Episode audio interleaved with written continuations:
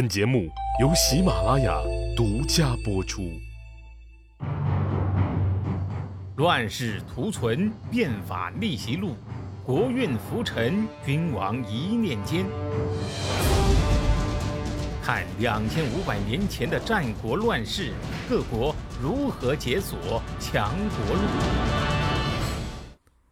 上回说到呀，驱杀李牧，赵谦呢，亡国成俘虏。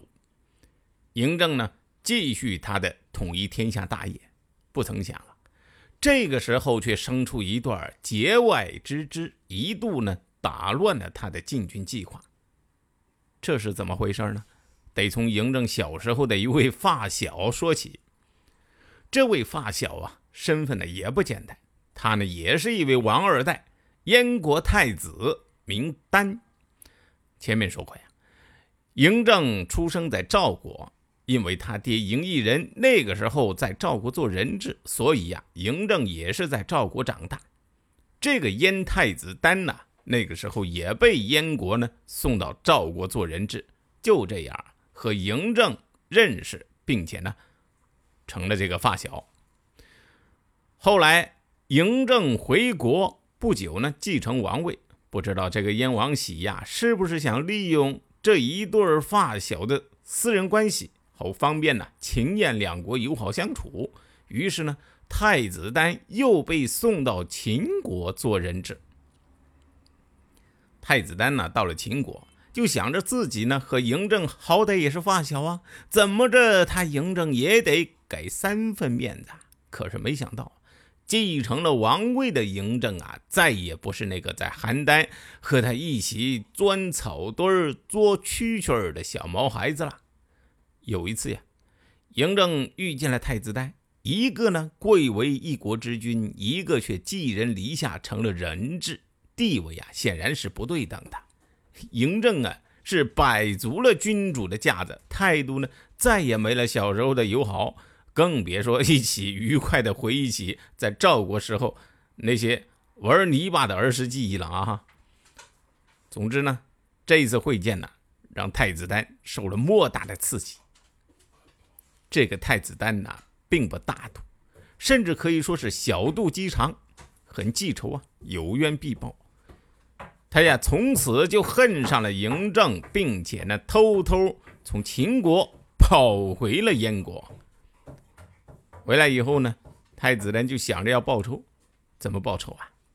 他就向他的老师居武请教。居武呀，就跟太子丹说实话。说，以秦国现在的强大，只要他想干，天下就是他嬴政的。你怎么能因为这一点仇怨去招惹他？你这不是让燕国自寻死路吗？太子丹呢不甘心，说那怎么办？据我说呀，这事儿你得慢慢来。就这么过了一段时间，秦国的将领樊於期得罪了秦王。这个樊於期啊。据考证呢，就是前面在秦赵之战中，十万大军被李牧杀得片甲不留之后逃跑了的桓乙。作为一个带兵的将领啊，自己的军队输得精光，还逃跑叛国，嬴政啊也没理由对他客气，对他呀诛三族，然后呢悬赏通缉，他呀就逃到了燕国。以太子丹你这样的小心眼儿，他自然不会放过这个恶心嬴政的机会呀。太子丹呢，就把这个樊於期给收留了。但是他的老师居武马上就劝他说：“这个樊於期啊，你不能收留，你这是为燕国惹祸上门呐！为今之计呢，你得赶紧趁秦国人还没有发现。”把樊於期呢送进匈奴，然后联合魏、赵、齐、楚以及匈奴单于，才有可能啊对付这个秦国。前面说过，燕国人是号称血气之勇啊，太子丹呢也是这样的人，再加上啊小心眼儿，居武的这个建议啊，他呀等不及。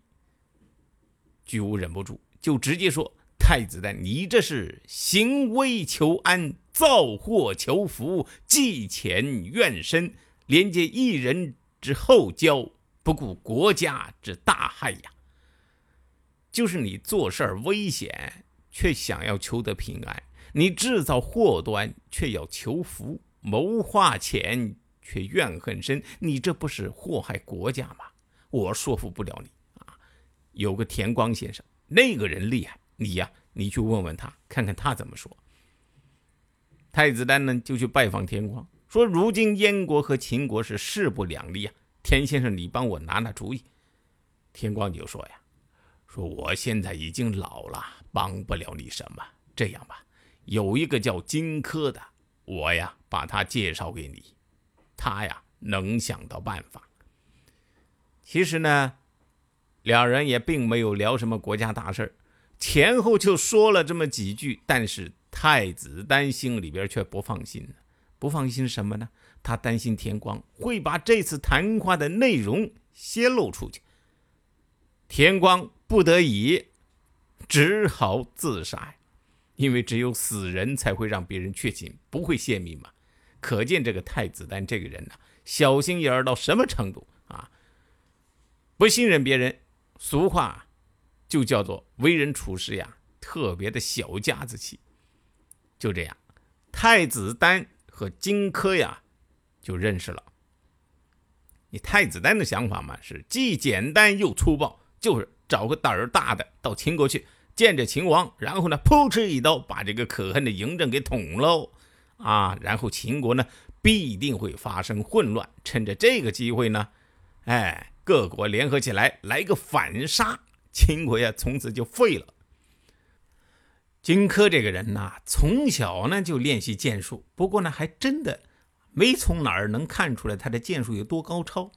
据这个史记载呀，荆轲曾经与这个葛聂论剑，葛聂是这个当时的剑术大师啊。结果葛聂只是用严厉的眼光盯着他看呐，他就跑了。荆轲呢，还和那个鲁勾践下棋。鲁勾践想毁棋，这荆轲不让，结果鲁勾践一发火，这荆轲也没和他争，直接就跑了。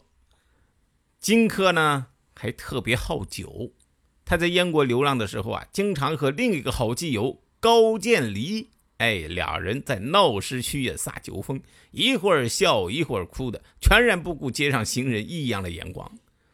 从这些个小事看呢，荆轲呀是真的，哎。不像那种豪侠，倒像是一个精神有问题的人。当这个太子丹提出来想请他当刺客去刺杀秦王的时候呢，荆轲呀也没有爽快的答应啊，说什么知遇之恩必定舍命相报之类，而是推辞。他说呀：“哎，这是国家大事，我是个矬人呢，我干不了这事儿。”折腾了这么久，哎，也找了这么多人，太子丹呢也不想再折腾找其他人了，就一再的叩头请求啊，顾请无让，最后啊，荆轲才答应下来。于是太子丹拜荆轲为上卿，哎，赏了一座大别墅，每天呢上门拜访，吃的、用的、玩的，车骑美女，只要是荆轲想要的，太子丹的。就会想尽天法给弄来。据说呀，有一次俩人在一起逗弄那个乌龟，荆轲呢捡地上的瓦片投向乌龟，太子丹看了，就用金子做成的瓦片来给这个荆轲投啊，投完了再做。哎，两人一起乘马车出行呢，荆轲随口说了一句：“嗯，听说这个千里马的马肝好吃啊。”太子丹是二话不说就把一匹千里马给宰了，然后呢，把马肝做好了送给荆轲。更加耸人听闻的是呢，有一次呀，一位美女在给他们弹琴，荆轲听了不由得称赞说：“这位美女的手啊，可真是太漂亮了啊！”那换做现在呢，这个美女应该是可以去做那个手模。太子丹呢，就把这位美女送给荆轲，没想到啊，荆轲又是。